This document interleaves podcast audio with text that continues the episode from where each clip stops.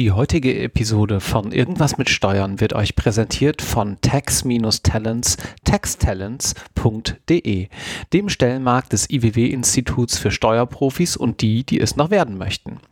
Über taxtalents.de können sich sowohl junge Berufseinsteiger als auch erfahrene Fachkräfte über aktuelle Entwicklungen und Trends in der Steuerbranche informieren. Dies umfasst Themen wie Ausbildung, Weiterbildung, Gehälter oder komplett neue Berufsbilder wie Fibutroniker oder Buchhalter. Elektroniker. Zudem könnt ihr auf Texttalents potenzielle Arbeitgeber aus der Steuerbranche kennenlernen. Knüpft erste Kontakte in der Branche, positioniert euch auf dem Arbeitsmarkt oder informiert euch gezielt über offene Stellen.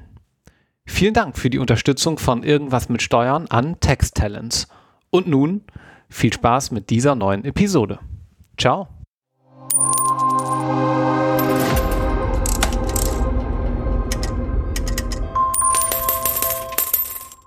Herzlich willkommen zu einer neuen Episode Irgendwas mit Steuern. Mein Name ist Marc Ohrendorf und heute darf ich mit Dennis Helmbold sprechen. Hallo Dennis.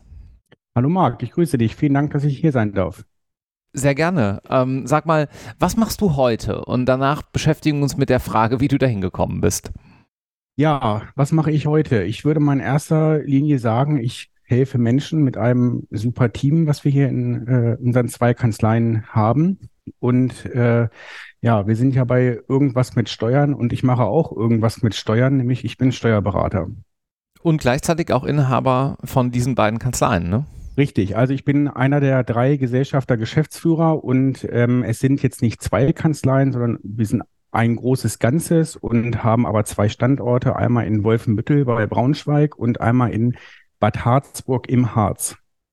Okay, dann äh, lass uns mal äh, ganz am Anfang anfangen. Also du bist irgendwann mal zur Schule gegangen und wie ging es dann weiter?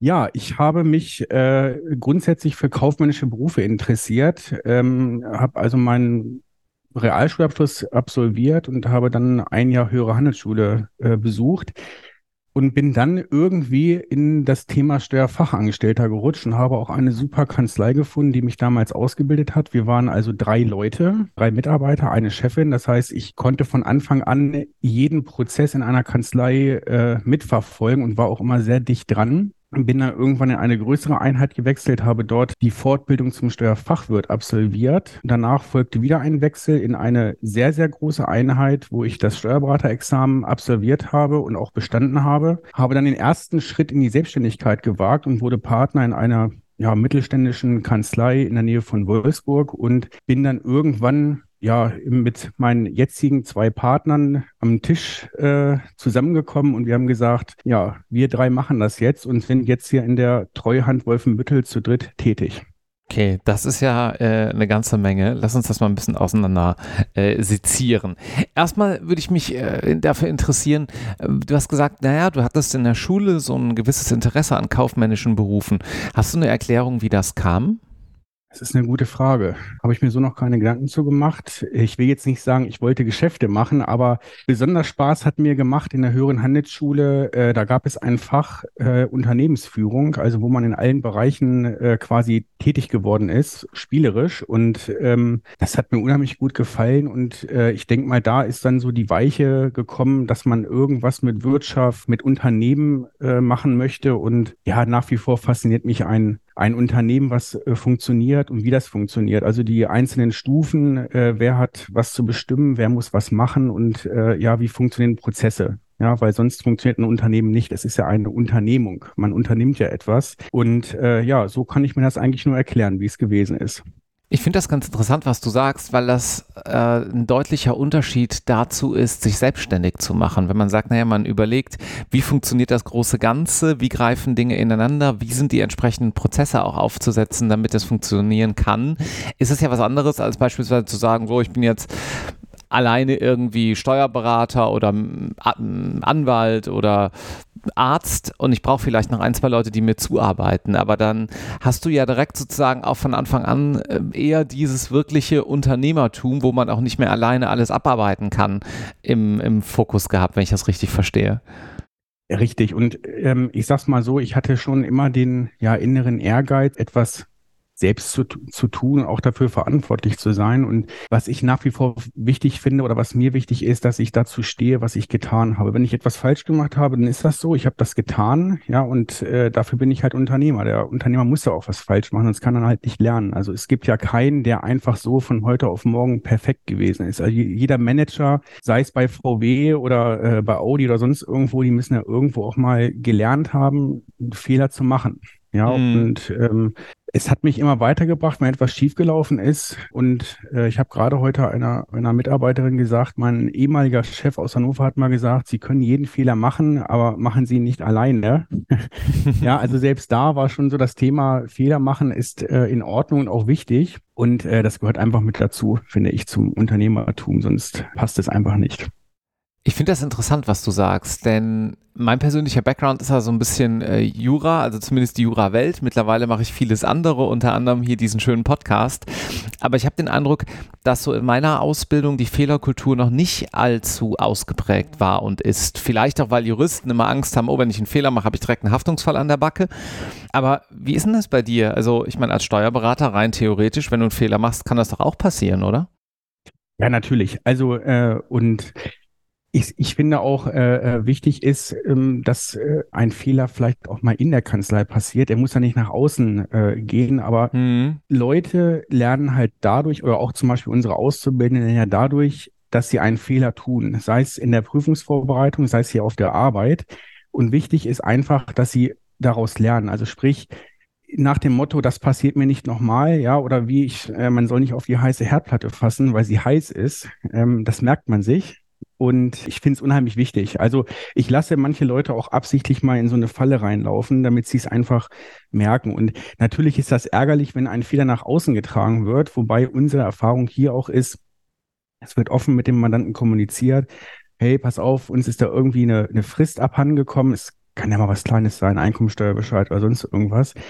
Dann ist die Akzeptanz auch äh, sehr groß da. Wenn ich natürlich dann anfange, mich herauszureden, habe ich auch schon erlebt, dass das halt mal passiert ist, dass sich bei mir jemand versucht hat, recht zu fertigen, dann äh, ist meine Akzeptanz äh, relativ gering. Mhm. Ja, also wenn mir jemand sagt, pass auf, ich habe Mist gemacht, dann ist das für mich in Ordnung. Ja, das kann man alles heilen. Und es gibt, finde ich, keinen Fehler, der nicht heilbar ist. Zumindest nicht in unserem Beruf. Ja, das ist dann ja am Ende des Tages auch Fehlerkultur, ne? Dass man sagt, okay, wenn, dann muss man halt auch dazu stehen. Fehlerkultur ist ja nicht die gute Kultur, viele Fehler zu machen, sondern wie man mit den wenigen Fehlern gut umgeht korrekt. Ja. Okay, ähm, jetzt würde mich noch interessieren, sag mal, du hast gesagt, du warst erst Steuerfachangestellter und vielleicht auch für diejenigen, die sich noch ganz am Anfang befinden, die hier zuhören, die jetzt gerade in der Ausbildung sind als äh, Steuerfachangestellte oder Steuerfachangestellter, kannst du mal so ein bisschen inhaltlich erläutern, was der Unterschied zwischen einer Tätigkeit als Steuerfachangestellten und der Tätigkeit als Steuerfachwirt ist? Wie unterscheidet sich das so ganz praktisch? Also ich würde mal grob sagen, die äh, Tätigkeiten sind gleich, nämlich ähm, es bleibt ja dabei, es gibt Lohnabrechnung, es gibt äh, Einkommensteuererklärung und es gibt äh, Buchführung und Beratungsprojekte die Ausbildung des Steuerfachwirts ist ja schon sehr komplex. Also ich habe das äh, durchlebt. Ich habe bei den gleichen, den direkten Vergleich zum Steuerberaterexamen. Das ist schon nicht ohne. Das geht schon sehr, sehr tief rein. Und wenn ich hier mit unseren Steuerfachwirtinnen und Wirten spreche, kann ich mit denen schon etwas tiefgreifender sprechen. Also klar, die Fachangestelltenausbildung ist auch nicht ohne die Azubis bei uns, die müssen auch wissen, was ist eine verdeckte Gewinnausschüttung, was ist eine Steuerbilanz, was ist eine Handelsbilanz. Aber es wird natürlich einmal nur grob äh, um, umschnitten. Ja, und mhm. der Fachwirt ist da ja schon tiefer mit drin. Das heißt, das Aufgabengebiet wird wahrscheinlich eher so in die Tendenz gehen, äh, dass er größere Fälle bearbeitet und ähm, auch mal andere Beratungsprojekte ein, ein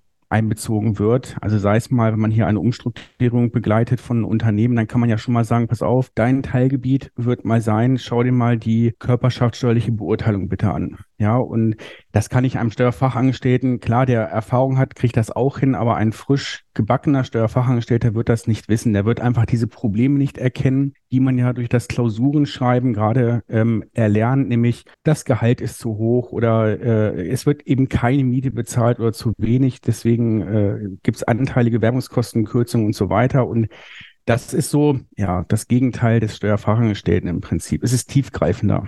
Mhm. Du hast gerade gesagt, das ist auch ein Thema, wenn ihr zum Beispiel bei Restrukturierungen oder bei einer MA-Transaktion entsprechend beratet.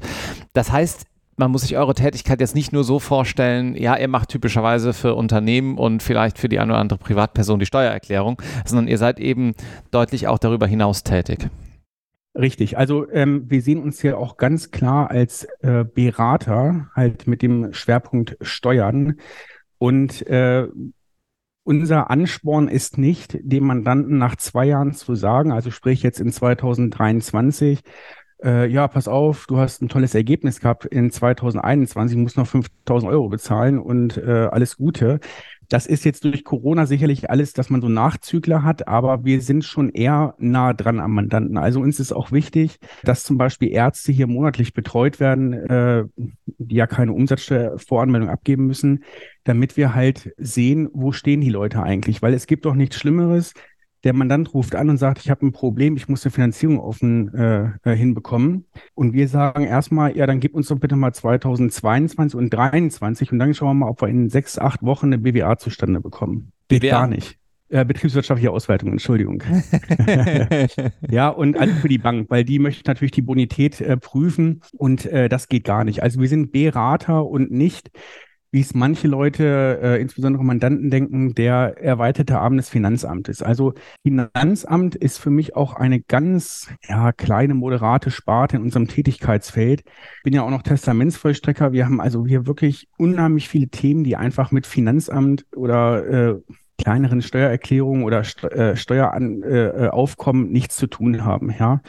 Und zur Not sind wir auch der ja, Mediator für die Mandanten, wenn es in der Familie mal knirscht. Ja, und sei es Kind A möchte das äh, den Betrieb haben und Kind B möchte das aber auch nicht so. Ja, also dann werden wir da auch natürlich mit dazu geholt. Also es ist schon sehr spannend und es hat nicht unbedingt immer was mit Steuern zu tun. Deswegen bei uns gedanklich schreiben wir Steuer klein und Berater groß. Und das dann eben auch nicht nur sozusagen anlassbezogen, wenn wir bei dem Beispiel des Arztes gerade bleiben, sondern auch einfach als Partner dauerhaft begleitend, ne? dass ihr sagt, ja komm, also wir müssen am Ende des Tages jetzt in diesem Beispiel ohnehin deine Steuererklärung ja machen, wir brauchen ohnehin alle Belege, also lass uns doch direkt das unterjährig auch zukommen, weil wenn dann ein konkreter Fall auftaucht, dann haben wir eben auch direkt einen Überblick und können auch schneller agieren. Richtig, absolut. Ja, und vor allen Dingen, ich habe auch ein gutes Gefühl, weil ich schaue mir das ja auch an, äh, einmal im Monat oder auch mal alle drei Monate, wenn der Mandant alle drei Monate ähm, mhm. die Belege bringt, einfach auch ein Gefühl zu bekommen, Mensch, äh, wie, wie steht es denn bei ihm? Weil ich telefoniere auch ganz gerne mit dem Mandanten mal, wenn ich im Auto sitze und sage, Mensch, sieht ja ganz gut aus bei euch, was sind denn gerade eure Themen und so weiter. Und wenn ich da voll im Blindflug bin, hat das aus meiner Sicht überhaupt keine, keine Relevanz. Weil wenn er mich dann fragt, soll ich was investieren? Ja, weiß ich jetzt auch nicht. Ich habe ja deine Zahlen nicht. Ja, ja, ja bringt, bringt mir nichts. Ja, und ja, ich sag mal, was jetzt bei Corona natürlich äh, voll reingeschlagen hat, waren diese ganzen Themen mit Kassenführung. Sollen wir das so machen? Also wir sind auch sehr gut vernetzt mit anderen Dienstleistern, ja, sei es um das Thema Kasse, sei es äh, um die IT auszustatten und das große Thema Vernetzung äh, der Maschinen und so weiter. Da spielen wir ja auch eine große Rolle, weil wir natürlich ein Interesse haben, Daten abzugreifen vom Mandanten. Weil umso mehr Daten ich habe, die ich auswerten kann, umso besser kann ich ihn beraten. Hm. Ja, also äh, sehr interessant. Ja, und was jetzt natürlich gerade äh, im Kommen ist, man hört immer aus den Medien, ja, äh, 10% Lohnerhöhung, äh, das betrifft die Mandanten auch. Ne? Auch die Kleinen und die möchten schon gern mal wissen, kann ich mir eigentlich jemanden leisten und was muss derjenige denn für mich eigentlich leisten? Also wir haben hier ganz oft eine Nachkalkulation von Löhnen und äh, sagen dem Mandanten, du willst das und das Ergebnis, dann könntest du den und den Betrag an einen potenziellen Mitarbeiter bezahlen. Okay, lass uns das mal konkret machen. Also da wärst ein kleines Unternehmen, ähm, weiß ich nicht, ist ein Handwerksbetrieb vielleicht realistisch? Ich kann ja mal was vorschlagen, dann sind wir nicht so nah an dem dran, was es vielleicht tatsächlich ist. Also sagen wir mal ein Handwerksbetrieb, so ein Trocken Trockenbauer. Ich hatte jetzt gerade wieder mit Trockenbauern zu tun. Der hat vielleicht drei Angestellte oder vier. Und der überlegt jetzt, ob er einen fünften einstellen kann. Ist das ein realistisches Szenario? Das ist definitiv realistisch, ja. Äh, dann äh, erklär mal genau, was ihr da macht, bitte. Also sagen wir mal, weiß ich nicht, wir machen es mal möglichst konkret. Was verdient ein Trockenbauer? Ich habe keine Ahnung. 40.000, 45.000 Euro, irgendwie sowas? Können wir vielleicht einfach mal annehmen, ja? 45.000. Ja, ähm, ja. Was, äh, was macht ihr dann genau? Also, wir schauen natürlich erstmal, so würde ich jetzt an die Sache rangehen, Trockenbau habe ich jetzt auch nicht gehabt, aber ich würde mir erstmal anschauen, ähm, was denn das Tätigkeitsgebiet genau ist und was denn so die normalen Preise sind. Also, keine Ahnung, was, was wird denn gerade für denjenigen abgerechnet? Ich bin zum Beispiel auch kein Fan davon, weil meinen Mandanten das gesagt wird, ich mache einen Festpreis. Mhm. Handwerker. Mhm. Das kann man mal machen, wenn man sich seiner Sache sicher ist. Keine Ahnung, Terrassendach aufbauen, da weiß ich, das habe ich schon hundertmal gemacht. Äh, da brauche ich zehn Stunden für, da kann ich das machen. Ja, aber so ein Trockenbauer, wir haben jetzt auch gerade den Dachboden ausgebaut, das kann sich schon mal hinziehen. Ja, also ich müsste erstmal wissen, was wird denn dem äh, potenziellen Kunden da abgezogen an, äh, an ähm, äh, Stundenlöhnen. Also wie funktioniert das Business Model auch am Ende des Tages? Genau, ja, also ich finde auch wichtig, dass der, der Mandant oder der bei uns Mandant ist, der sollte auch unternehmerisch in der Lage sein, äh, mit mir auf diesem äh, Niveau arbeiten zu können. Ja, sonst ist das schwer. Also so ein vor sich hin dümpeln ist natürlich äh, immer nicht, nicht sehr gut und auch nicht, das kann funktionieren, läuft sicherlich auch, aber ist nicht so der Königsweg aus meiner Sicht. Mhm. Und hier würden wir jetzt wie folgt vorgehen. Wir würden uns also anschauen, was er dem ähm, potenziellen Käufer oder Kunden in Rechnung stellen kann an Mitarbeiterstunden und wir machen das dann immer so, wir schauen uns an, welchen Anteil hat der Mitarbeiter an den Fixkosten, die noch entstehen. Also Miete, der Steuerberater, Werbung, bestimmte Ausbildung, die vorgenommen werden müssen. Also sprich alles, was äh, in der Bilanz oder in der Gewinn- und Verlustrechnung als sonstige betriebliche Aufwendung äh, mhm. äh, anfallen, teilen das also auf an die äh, potenziellen Stunden, die der neue Mitarbeiter auch leisten würde und äh, schauen dann, Material kann ich ja relativ einfach ermitteln. Ja, wenn ich ein Velux-Fenster einbaue, ich zahle dafür 5000 Euro, habe einen Rohgewinnaufschlagssatz von äh, 30 Prozent, dann weiß ich 6.500. Ja, das passt alles.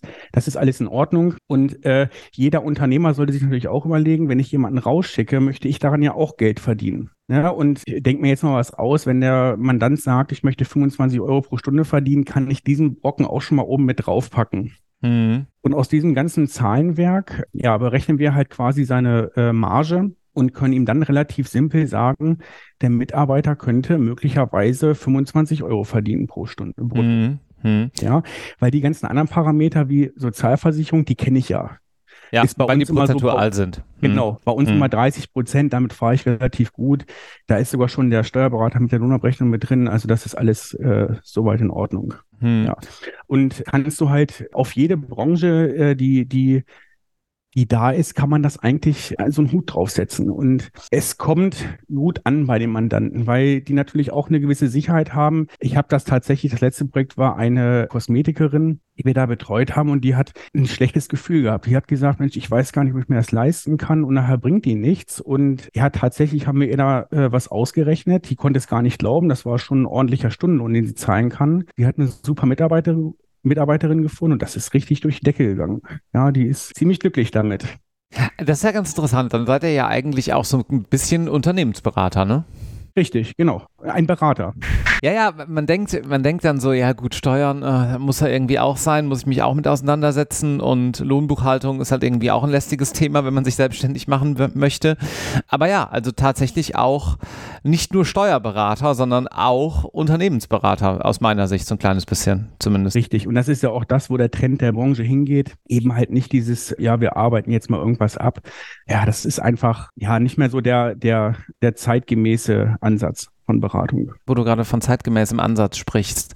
Seht ihr das eigentlich, dass Privatpersonen ihre Steuererklärung mit dieser ganzen einfachen Software selber machen? Also eine reine Einkommenssteuererklärung und nimmt das Geschäft ab? Oder gibt es da immer noch genug, die sagen, ach, weißt du was, ich habe da keine Lust selber drauf? Ja, das ist schon ein heikles Thema. Also ich sehe das schon so, dass man durch bestimmten Einsatz von Software, dass man da relativ gut und auch sicher seine Sachen erledigen kann. Es kommt halt drauf an, äh, was man nimmt. Also ich kann mich noch daran erinnern, ich habe das früher auch mal selber gemacht mit einer gekauften Software und das war schrecklich. Mhm. Aber das ist auch schon 15 Jahre her. Ähm, und inzwischen gibt es da relativ gute, gute Ansätze. Was ich nicht gut finde, ist, dass damit halt Werbung betrieben wird mit Unwahrheiten oder äh, dass da halt gesagt wird, äh, durchschnittliche Steuererstattung äh, 3000 Euro. Ja, ja. Damit werden die Leute wild gemacht und ähm, das finde ich falsch. Ich bin aber auch ein Fan davon, dass die Verwaltung endlich mal in der Lage ist, hier schon mal so eine, ja, wie man früher gesagt hat, die Erklärung auf dem Bierdeckel, äh, das kann man alles technisch auch schon anders äh, machen. Wir persönlich haben für uns entschieden, wir sind hier einfach nicht mehr der richtige Ansprechpartner für jemand, der, ich sag mal, nur seine Einkommensteuer machen möchte, ohne Besonderheiten drin. Mhm. Also Vermietung und Verpachtung, äh, da ist immer Musik drin. Das würde ich auch eigentlich zumindest in den ersten ein, zwei Jahren immer zum Berater geben, weil es da viele Sachen zu beachten gibt. Mhm. Und äh, aber so eine bestimmte äh, Kleinigkeiten wie zwei Angestellte, ein Kind und zwei, drei äh, Belege, die man hat, das kann man in der Regel auch selber machen. Und ich sage das dem Mandanten auch, sie wissen schon, sie können es machen, ja, mhm. aber wir wollen uns da nicht aufdrängen, aber sie sind hier Mandant, wir betreuen sie natürlich gerne weiter. Also so fair sind wir auch. Gut, finde ich ganz spannend, ähm, dass da man auch merkt sozusagen, dass es ein bisschen Zugang zum Steuerrecht gibt oder Zugang zur, zur Steuererklärung müsste man es eigentlich ja irgendwie nennen, während es früher noch komplexer war. Man musste sich da irgendwelche Mantelbögen holen und ja. äh, alles Mögliche ausfüllen. Man musste genau wissen, in welches Feld das kommt. Ist da ja schon auch die Technik ein kleines bisschen dann weiter. Mm, am Ende des Tages wird es auch effizienter, aber euch wird das ja wahrscheinlich auch nicht so stören, denn ich vermute, ihr seid ohnehin sehr, sehr gut ausgelastet. Äh, ja, äh, das ist tatsächlich so. Wir sind äh, sehr ausgelastet und ja, es liegt immer noch so ein bisschen Corona-Nachwirkung ja, in der Luft. Also es werden noch Aufträge ab, ab, abgearbeitet und ja, leider Gottes merken wir das so seit einem halben Jahr, dass wir dann doch da wirklich sehr, sehr viel Zeit gelassen haben, weil es war ja nicht nur äh, Corona-Hilfsanträge, es war ja Kurzarbeit, es war ja alles Mögliche, was da so mit hinten dran hing. Mhm. Und das ist natürlich eine super Leistung auch von dem Team hier, ähm, muss man ganz klar mal sagen. Wie viele Leute ähm, seid ihr eigentlich jetzt gerade? Wie muss man sich das vorstellen? Wir sagen immer, wir sind 40 Köpfe. Okay. Mhm. Und dann ja, irgendwie also 35 volle Stellen oder irgendwie sowas. ja, also wir haben, sind sehr durchwachsen. Also wir äh, haben ja auch eine offene Kultur im Sinne von, äh, wenn du nur sechs Stunden arbeiten möchtest, dann mach das doch bitte. Mhm. Weil lieber die sechs Stunden äh, einen zufriedenen Mitarbeiter als acht Stunden einen unzufriedenen Mitarbeiter. Und, mhm die Lebensmodelle sind halt verschieden. Ja, ich habe ja auch Kind, das heißt, ich weiß ja, wie das ist. Ähm, äh, es ist heutzutage auch so und wir leben damit auch sehr gut und wir fühlen uns auch damit sehr wohl mit mhm. solchen offenen Modellen. Ja, genau. Also wir sind nicht nur Vollzeitstellen hier. Ja, ja, ja, okay, verstehe. Gut, das heißt, ihr habt gut zu tun. Corona-Nachwirkungen merkt ihr noch immer. Ähm, dann noch mal ein bisschen mehr so zu euch als Kanzlei. Wir haben es ja gerade schon etwas angeschnitten. Erstens, warum Wolfenbüttel und Bad Harzburg? Wahrscheinlich ist die Antwort ist so gewachsen, aber das sind ja jetzt sozusagen zumindest mal, wenn man sagen würde, ja, wir machen jetzt strategisch irgendwo eine Steuerberatung auf, nicht die Orte, die ich mir als allererstes, ja, vielleicht hätte ich sie mir sogar ausgesucht, wenn ich es analysiert hätte, aber sie wären mir nicht zuerst in den Sinn gekommen, sagen wir mal so. Ja, also es ist tatsächlich so, die Wolfenbüttel Treuhand, die gibt es schon sehr, sehr lange. Das äh, ist also ein historischer Hintergrund und sie ist auch dementsprechend gewachsen. Und ja, wir standen halt vor der Herausforderung, wir sind hier in großer Konkurrenz zu einem großen Automobilbauer, der hier auch uns relativ viele äh, Leute, nicht nur in unserer Branche, auch in anderen Branchen halt auch streitig macht. Ach, tatsächlich? Und für dann zum Beispiel interne Lohnbuchhaltung oder irgendwie sowas? Ja, also die suchen ja tatsächlich alles. Ne? Wenn ja. du dich ein bisschen äh, mit bestimmten Themen auskennst, wirst du auch gern genommen. Und es ist tatsächlich so, dass du Schwierigkeiten hast, hier Auszubildende zu finden, weil der, die Sogwirkung ist relativ groß, was ich auch wirklich gut nachvollziehen kann. Ja, die Marke also, zieht an. Ähm, hm. Genau. Ne? Mhm. Und es gibt hier auch noch andere äh, Großunternehmen, also die Stahlbranche hier unterwegs sind, weil es ist ja hier ein relativ großes Dreieck. Wir sind ja hier Braunschweig, Wolfenbüttel, Salzgitter. Und Wolfsburg ist auch nicht mehr wirklich weit weg. Ja, also von mir zu Hause, ich wohne in Braunschweig, ich fahre vielleicht noch 20 Minuten, dann bin ich am Werk mhm. in Wolfsburg. Ja. Mhm. Und das war halt auch der Hintergrund, dass man gesagt hat, strategisch, in welche Richtung gehen wir denn mal? Und können wir mal gucken, dass wir da noch so ein bisschen äh, gutes, gute Kollegen finden können und sind dann halt mit einem älteren Kollegen in Bad Harzburg zusammengekommen und äh, waren relativ begeistert von den Mitarbeitern, die da auch bei ihm gearbeitet haben und haben dann diesen Schritt gewagt, nicht wegen Mandanten, sondern wegen den Mitarbeitern. Ja, interessant. Und da halt eine, einen Standort äh, zu generieren und das hat super funktioniert. Also es ist natürlich alles immer sehr holperig, aber es hat relativ gut funktioniert. Und inzwischen ist das jetzt ein Jahr äh, so, dass wir äh, quasi zwei Standorte haben und äh, jetzt flutscht es auch. Ah, das ist noch relativ neu, dass ihr den zweiten ja, Standort ja, genau. habt.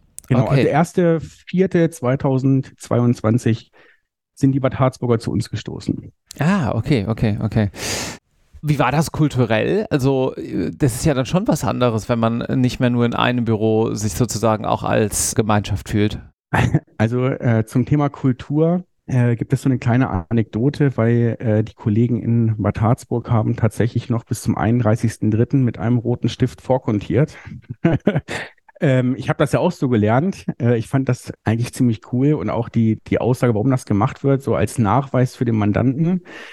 Hol mich mal kurz ab und diejenigen, die vielleicht nicht so tief drin sind, was ist Vorkontieren? Also Vorkontieren heißt als Beispiel, äh, der Mandant gibt seine Kontoauszüge her, was schon das erste No-Go hier bei uns inzwischen ist, aber er gibt dann noch seine Kontoauszüge her und äh, du hast quasi Buchungssatz äh, draufgeschrieben mit rotem Stift. Mhm, okay. Und im besten Fall noch, also jetzt bitte, äh, dann machen wir alles richtig, noch ein Gebuchstempel mit drauf. Ich möchte mich da auch nicht drüber lustig machen oder irgendwas, ja. Es ist, äh, das ist ein Zeichen von einer guten Arbeit, würde ich mal sagen, weil da jemand das von der Pike auf an auch gelernt hat. Mhm. Ähm, und wir haben das halt als allererstes erstmal umgestellt, ja. Und ja, ist das ein kultureller Wandel? Worauf, umge worauf umgestellt? Ja, wir kontieren halt elektronisch. Also, ja. ähm, ne, es gibt ja, ich, du hast recht, ich muss da natürlich ein bisschen weiter ausholen. Es gibt ja die Möglichkeit, dass man das halt per Hand macht oder durch äh, Nachweis äh, innerhalb der EDV. Mhm. Ja, ich würde mal nicht sagen, dass das eine Kultur ist, wenn ich etwas vorkontiere, aber es ist natürlich ein anderes Arbeiten. Und ähm, es hat uns echt gewundert, äh, wie schnell das um, umstellbar war. Mhm. Weil die Kollegen äh, sind damit äh, super umgegangen, die das vorher halt so machen mussten und die jetzt quasi digital arbeiten mussten und einen äh, bisherigen Arbeitsschritt weglassen mussten. Also hat wunderbar funktioniert. Die wollen auch nicht mehr anders arbeiten. Und äh, ja, ansonsten eine Kultur. Ja, es ist natürlich schon anders, wenn man von einem Chef geführt wird, als wenn man von drei geführt wird, beziehungsweise unsere Führung, unser, Führungsansatz ist ja, wir arbeiten in einem großen Team. Ja, also wir arbeiten nicht unter, äh, untereinander gegeneinander in irgendwelchen kleinen Grüppchen oder sowas, sondern wir sehen das Große und Ganze und äh, das klappt wunderbar. Und ja, diese Ängste, die vielleicht die Kollegen bei Harzburg hatten, dass sie äh, immer so als die Bad Harzburger gelten, auch wenn ich das jetzt so sage. Das hat sich dann spätestens ja nach dem Betriebsausflug im September letzten Jahres dann auch gelegt. Und äh, wenn wir jetzt hier äh, zusammensitzen, dann ist das eigentlich, als wenn wir eins sind. Und wir sind ja auch eins. Und so weit ist es auch nicht weg. Es sind, glaube ich, 25 Kilometer. Also könnte man auch mit dem Fahrrad da mal hinfahren, wäre also kein Problem. Das ist ja ein ganz interessanter Case. Ich gehe da deswegen so ähm, im Detail drauf ein, weil das ja auch einem Trend entspricht, den wir gerade in der Steuerbranche so ein bisschen sehen. Also, dass sich verschiedene Büros konsolidieren, dass da was zusammenwächst, dass gleichzeitig der ganze Digitalisierungstrend fortgeführt wird, der ja nicht nur ein Trend, sondern auch schlicht eine Notwendigkeit ist, muss man ja auch mal sagen. Also, gerade in Zeiten von Fachkräftemangel immer mehr Dokumentationspflichten, immer mehr äh, Arbeit damit auch am Ende des Tages, ist das ja auch ein guter Helfer. Also insofern ganz spannend finde ich das so zu hören von dir, was ihr auch an guten Erfahrungen gemacht habt, wo man sich vielleicht auch ursprünglich mal in seiner kleineren äh, Bubble äh, noch ziemlich wohl gefühlt hat und dann kommt eben ziemlich viel Neues. Aber das ist halt auch gar kein großes Problem. Ne? Also ich sag mal, Change Management äh, at its best, wenn man so will. Richtig. Also ich habe da auch wirklich äh, vollstes Verständnis dafür, wenn ähm, wenn die Kollegen mal so ein bisschen stöhnen, wenn, wenn wir dann wieder was Neues einführen, sei es hier äh, EO-Komfort bei der Dativ oder ProCheck, also so bestimmte Controlling-Mechanismen und äh, ja, Dokumentierungssoftwares, die eingeführt werden müssen. Es ist natürlich viel und ich kann das verstehen, dass das äh, für manch einen oder für viele auch äh, schwierig ist. Dann, ich habe mich gerade an etwas gewöhnt und jetzt muss ich schon wieder anders machen. Ähm, aber es ist halt leider unausweichlich. Ja, und es äh, macht uns auch nicht immer viel Freude, wieder etwas Neues machen zu müssen. Aber es ist ja für uns alle. Ja, und ähm, so nach zwei, drei Monaten äh, ist dann der große Ansturm der, des Beschwerens auch eigentlich dann wieder verflogen. Und wir probieren viel aus und was wir für sinnvoll erachten, äh, das führen wir auch ein. Also wir schmeißen nicht irgendwas in den Raum und sagen, wir probieren das jetzt mal aus oder alle probieren das jetzt mal aus, sondern wir probieren es meistens in kleinen Kreise aus und schauen dann, ob wir das wirklich hier herausbekommen. Und ich für mich persönlich muss sagen, so nach, nach drei Jahren, wo wir hier so im richtigen Umstellungsmodus sind, wo ständig was Neues kommt, man spürt so langsam, dass diese Software uns auch unterstützen kann und das tut sie auch. Ja, und das ist ja das Große, was, was vielleicht manchmal falsch dargestellt wird. Ja, also es wird ja kein Job vernichtet, sondern es unterstützt uns in unserer täglichen Arbeit und macht vieles einfach. Ich sage von mir immer persönlich, ich bin unheimlich faul und gucke immer, was kann ich denn irgendwie einfacher machen oder welche, wie kann das äh, etwas anderes äh, für mich erledigen. Ja, und sei mhm. es ein, äh, ich habe heute Morgen hier äh, vertretungsweise für meinen Kollegen den Rechnungseingang gemacht. Ja, bombastisch. Also früher musstest du da jede Rechnung prüfen, musstest das dann händisch in, äh, ins Online-Banking eintragen. Es wird einmal bei uns durchgescannt im schlechten Fall. Die meisten Rechnungen kommen per E-Mail rein und dann wird das, die Software erkennt alles. Ja, sogar Geschäftspartner, die wir nur einmalig haben, wird die IBAN ausgelesen. Ich drücke noch auf Überweisen sage hier meiner äh, internen Software, dass ich ich bin und das Ding ist erledigt. Ja, also ich habe hier relativ schnell den Rechnungseingang erledigt, was früher wirklich eine Stunde vielleicht gedauert hat. Hm, ja, hm. aber das sind halt so Kleinigkeiten. Wenn ich eine Stunde mal fünf multipliziere mal vier, habe ich 20 Stunden gespart im Monat. Hammer. Ja. Kriegst ja, du nicht klar. anders hin. Ja. ja. Und da kannst du dich mit vernünftigen Themen äh, auseinandersetzen. Und das sind halt so die Sachen, die, die wir halt merken, dass es uns doch irgendwie hilft, weil die, das bezweifeln ja viele auch. Ne? Die sagen ja, ich stelle eine Buchhaltung auf digital um und inzwischen dauert sie dreimal so lange. Und das ist aber eigentlich nicht das Problem der Software, sondern es ist das Führungsproblem, weil wenn der Chef selber nicht weiß, wie es funktioniert, ja, also bei uns, wir drei können alle eine digitale Buchhaltung ja, mhm. also äh, kriegen, also alle drei Chefs kriegen das hin. Das Einrichten kriegen vielleicht nicht drei hin, sondern nur zwei. Ja, aber wir wissen zumindest, wie es funktioniert. Wir können den Mitarbeitern auch sagen, ja, wir helfen dir jetzt dabei, was, was das Problem ist und nicht, ja, da müsst ihr mal irgendwo beim Systempartner anrufen. Mhm. Ja, also mhm. wir kennen den Nutzen und äh, wir nutzen den Nutzen auch aus der Digitalisierung. Und ich bin gespannt, was da noch auf uns zukommt. Großes Thema, was da gerade unterwegs ist mit der künstlichen Intelligenz. Oh ja. Ich kann für mich nur sagen, äh, es gab vor 10 oder 15 Jahren schon NWB und da konnte man auch schon äh, Dokumente durchsuchen. Das ist doch jetzt nur die Ver Vereinfachung dieser Vereinfachung. Ja, es ist doch jetzt nichts Neues, dass da irgendwie ein Roboter neben mir steht was ich natürlich cool finden würde, weil dann könnte der mir irgendwie mal ein Wasser holen oder irgendwas. ähm, aber ne, es, es ist da jetzt nichts Neues. Ne? Es ist, finde ich, also und man muss immer noch äh, wissen, selbst wenn, wenn der Roboter oder die, die künstliche Intelligenz dir was vorschlägt, das Handwerk musst du trotzdem beherrschen, weil man wird, sollte niemals äh, sowas, auf sowas nur vertrauen. Du musst es dem Mandanten erklären. Mhm. Und der Mandant kauft nicht nur die Lösung, der kauft auch dich als Menschen, der dir das erklärt und der dich dabei begleitet und eventuell dem Mandanten die Entscheidung abnimmt. Und das wird niemals eine künstliche Intelligenz, Intelligenz machen. Mhm. Ja, also das ist so unser Ansatz, den wir hier verfolgen. Gut, äh, wenn man da ein kleines bisschen näher reinschnuppern möchte und vielleicht bei euch in der Gegend wohnt, denn wenn man jetzt irgendwo aus Bayern kommt, ist das wahrscheinlich ein etwas weiter Weg. Wie kann man euch kontaktieren? Ähm, und was sollte man vielleicht auch mitbringen? Was sucht ihr gerade ganz konkret? Ja, also wir suchen in erster Linie halt äh, Menschen und natürlich haben wir da so bestimmte Vorstellungen, äh, was derjenige äh, mitbringen sollte. Äh, wie es bei allen Kanzleien ist, könnten wir natürlich ein, zwei Steuerfachangestellte, Steuerfachwirte oder jemanden, der sich mit der Materie auskennt, äh, gebrauchen. Mhm. Ja, kontaktieren. Ihr findet unsere äh, Handynummern von den Geschäftsführern auf unserer Homepage. Ihr findet unsere E-Mail-Adressen auf der Homepage. Ansonsten haben wir hier, wie alle es haben, ein Bewerbungsportal. Ähm, oder ihr kommt einfach mal vorbei auf einen Kaffee in Bad Harzburg oder Wolfenbüttel. Wir haben äh, gute Kaffeemaschinen hier.